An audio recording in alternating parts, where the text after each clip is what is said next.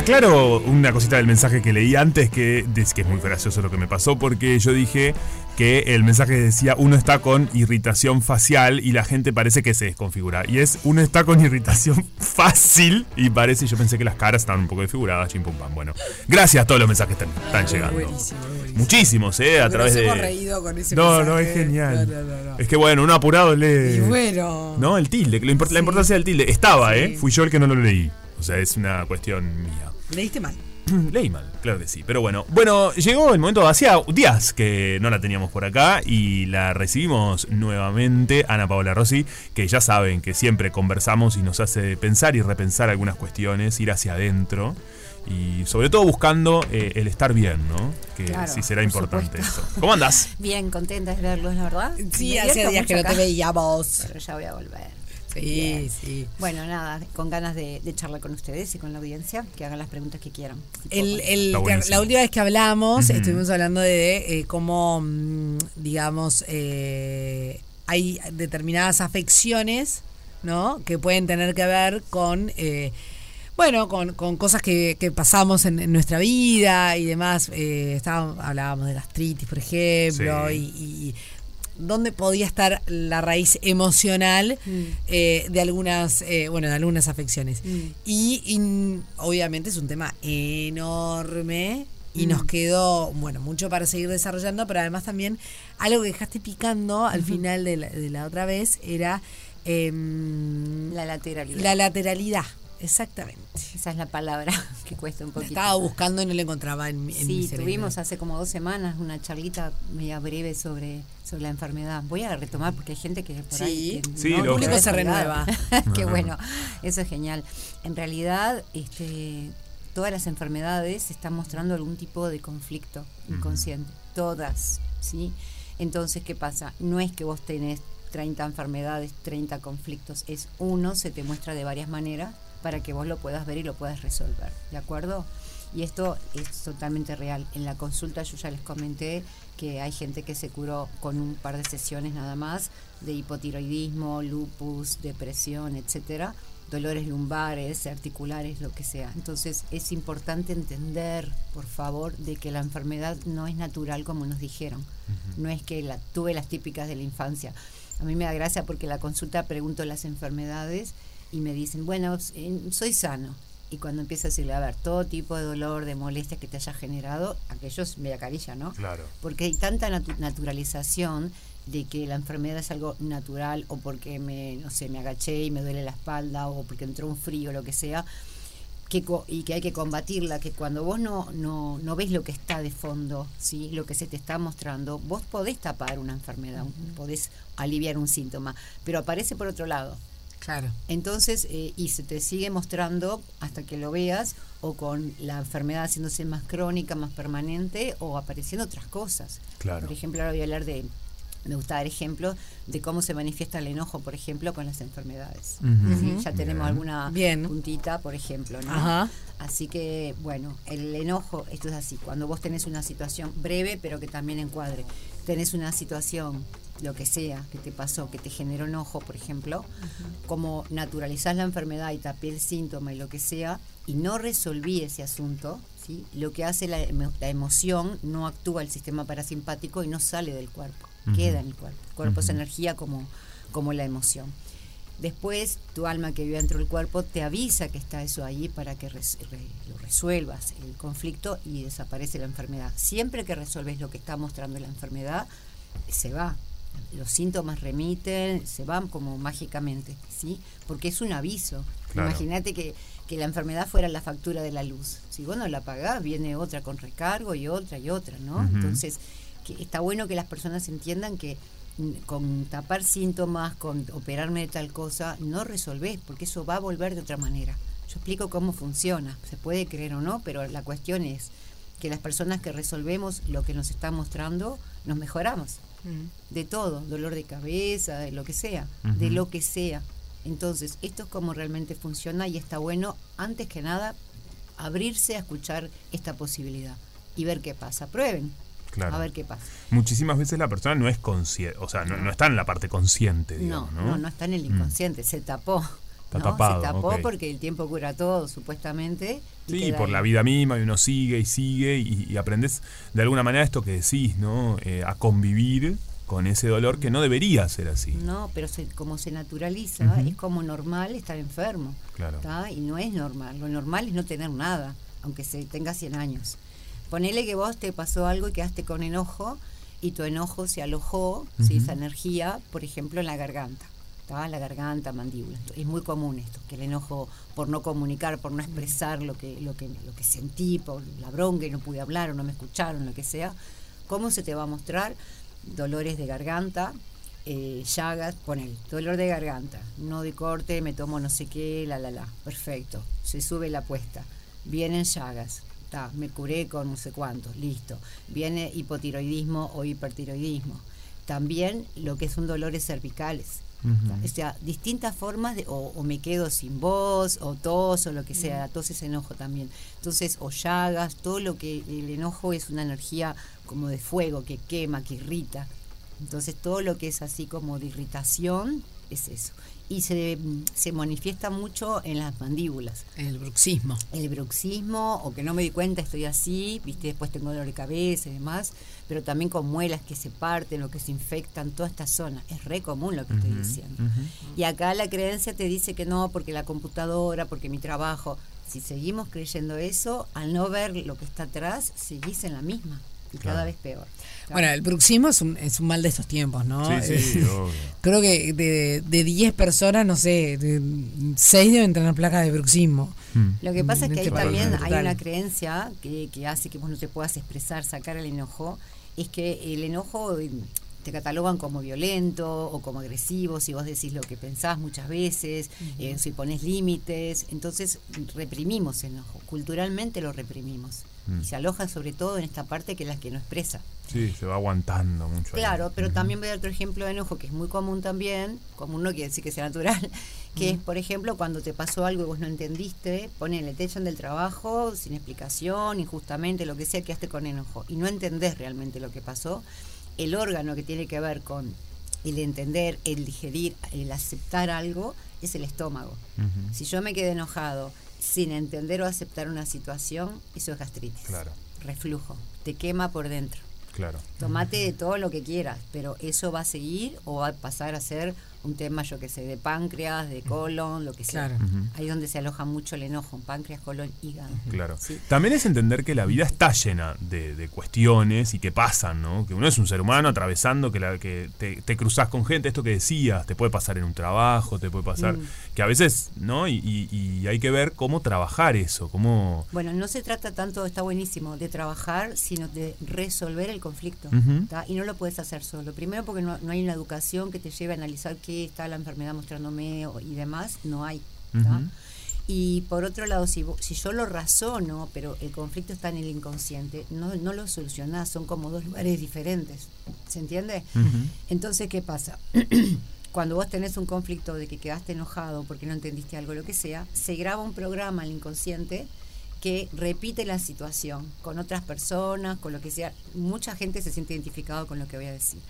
Volvés a repetir situaciones, con otras personas y lugares, pero de la misma forma que viviste aquel primer trauma, con la misma emoción. Entonces, Juanpi, un día, digo Juanpi, Sofi, vos estás enojado, vas a magnetizar personas que te enojan, entre comillas, que te irritan, pero en realidad el otro no tiene el poder de generarte una emoción, te la muestra a través de la ley del espejo. Entonces, ese programa está toda la vida. ¿A quién no le pasó? Yo soy la primera en decir a mí, que de repente, no sé, vos un día me dijiste A o me moviste algo del lugar y salta un enojo que te quiere comer cruda. Te voy a decir de dónde. Claro. Sí, ¿a vos qué te pasa? Claro, y ahí te dicen que estás loco, que la, la. Cuando se activa el programa con cualquier cosita de afuera, la emoción que viene, que, te domina, que durante unos minutos vos no sos vos, te parece que te apareció Godzilla, eh, es la emoción del trauma. Mm. Y eso es muy importante, darte cuenta que estás en un programa que hasta que no lo desinstale, viste, vos mismo la pasas mal, porque de repente el momento actuaste con agresividad o dijiste cosas que hirieron o lo que sea, mm. y después si me siento culpable, voy a reprimir, y estás en un ciclo interminable. Mm. A, mí me pasó una cosa, que quería, pero decirle lo dejamos para picando para el. No, no, que ahora que hablando esto del enojo y cómo se manifiesta y todo eso, a mí me pasó una cosa muy fuerte en mi vida. Eh, no nunca lo conté al aire, creo, en ningún lado. Eh, yo vivía en Argentina y, venía caminando por la calle. Y vi a una señora. Yo, viste, cuando uno. A veces ciudades muy grandes la gente ni se mira caminando con la locura. Y yo la miré a los ojos y la vi que estaba mal, que estaba con un estaba atravesando algo, estaba algo le pasaba. Absolutamente, me acerqué a la señora y le dije, "Señora, este cómo está? ¿Está bien?" ¿Cuánto? Y no ah, ya casi no podía hablar. Eh, termina horrible el cuento, ¿eh? La mujer lo digo desde ahora porque la, acompañé en un proceso y ella murió en mis brazos. Eh, y ella me llegó a decir que se peleó y que se había peleado en el supermercado con la cajera. Claro. Y eso es muy fuerte. A mí me dio mucha información de, de cómo eso también nos va afectando y nos va acumulando. Eh, yo en ese momento traté de acompañarla de la mejor manera. Lo que yo entendí, pasado los años, es que yo cumplí un rol ahí, de acompañarla en su proceso, de hacerla sentir eh, lo más cálido posible de ese proceso desagradable, obviamente, que mm. ningún vaya uno a saber, mm, mm. ¿viste? De, hacerle sentir que sintiera mi mano, me miró a los ojos, me agarró la mano, eh, yo llamé a una ambulancia, por supuesto, todo lo que hay que hacer, la ambulancia no llegó a tiempo. Eh, se le empezó a hacer las cuestiones eh, físicas y no, no, no, no, fue a tiempo. yo traté de hacerlo, llamé a una persona que parecía un doctor vestido de cosas, vino después, o sea, todo lo que, lo que, lo que se podía hacer estaba a la mano, viste, de ese momento. Pero está, yo en ese momento yo entendí que era acompañarla en ese proceso, que fue un rol que yo cumplía ahí. De ser lo más cálido posible este, y tener una mirada cómplice, de estar ahí, de agarrarle la mano. La mujer me agarró la mano, se dio cuenta de eso también.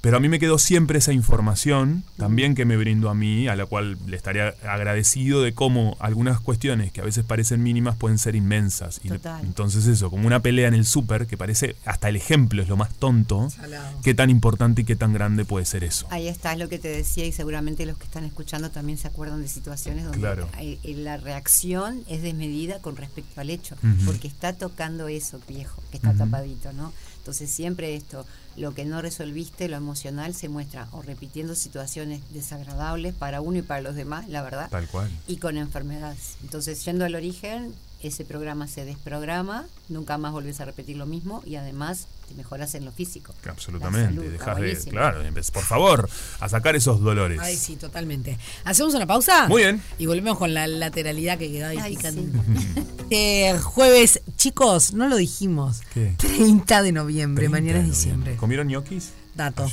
Sí. Bien, qué rico. Ay, yo, tampoco. No. es una cosa, voy a salir de acá y me voy a comprar ñoquis. Porque ¿quién dijo que solo se puede comer 29? No me importa, uno come cuando quiere. Y los ñoquis son de mis pastas preferidas. Sí, es un buen día. Sí, conozco un buen lugar para que vaya. Bien. Ah, bien. Todo, todo dato sirve.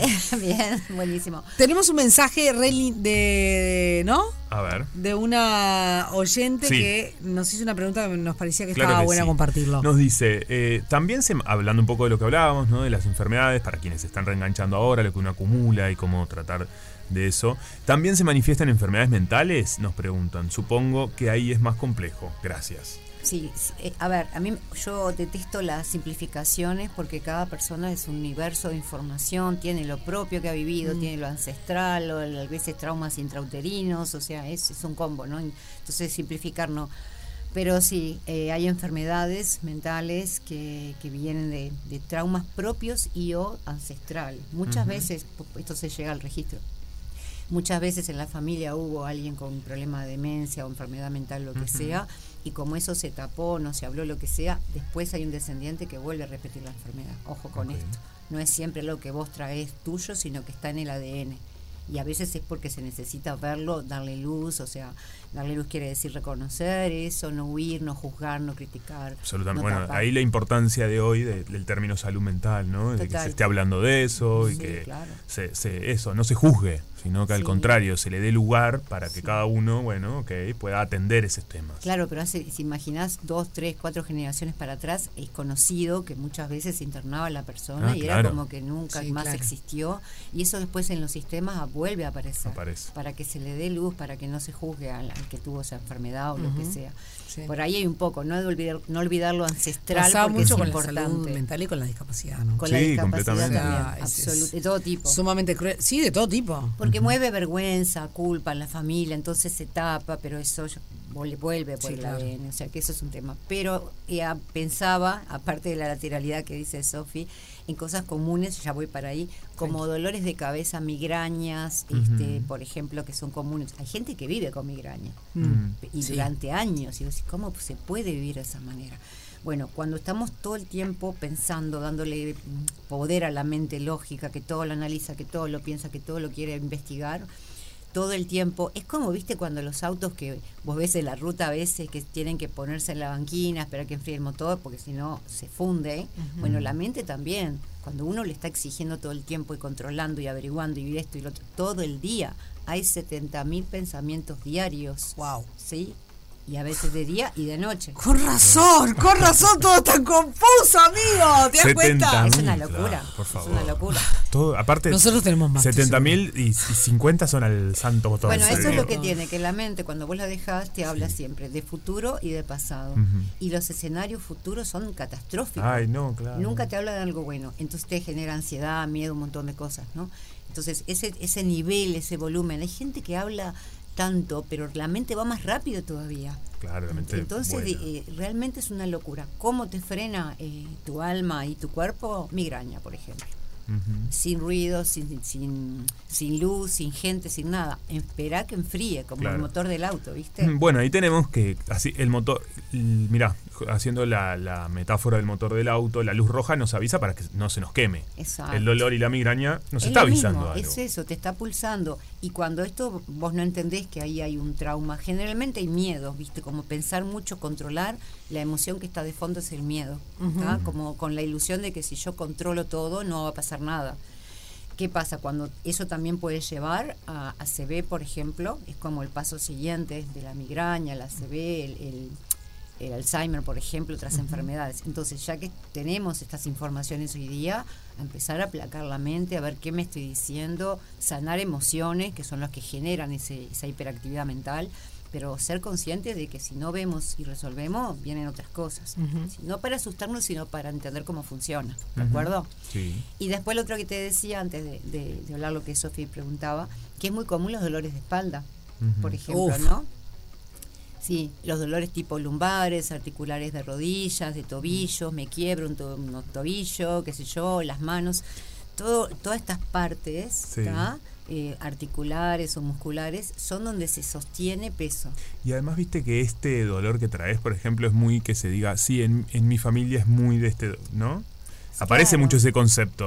mi familia son de dolor de espalda, mi familia pero eso, Juan, ¿te soluciona vos? No, no, por supuesto, pero ¿cómo tiene que ver esto con el ADN y el peso de que traemos? Sí, pero no siempre. No, no, Porque, de repente a vos te duele y a tu mamá también, puse a tu mamá por ahí la metí, a cualquiera X, y de repente a ella le está mostrando algo de ella y a vos algo tuyo.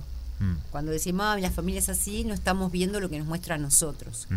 Pero volviendo al ejemplo de la columna y eso, eh, el famoso sobrepeso es un peso extra que vos estás cargando que no es tuyo. ¿Viste los levantadores de pesas que cuando levantan un peso demasiado fuerte, ¿qué hacen? Flexionan rodillas, la cintura, ¿no? Este, etcétera. Porque ahí es donde se siente más. Si levantás un peso rígido, te quebrás. Mm. Te quebrás la columna mínimo. Entonces, esos son los lugares donde se te avisa que estás cargando un peso que no es tuyo o que estás sobreexigido. Entonces eh, hay que ir mirando por ahí, ¿sí? Bien. Inflamaciones y demás. Eh, lateralidad. Sí, estamos con poco tiempo, entonces hay dos opciones, o lo sacamos o lo, ponemos o la próxima. Yo, ¿cuánto tenemos? ¿Dos minutos? Sí. Está, listo.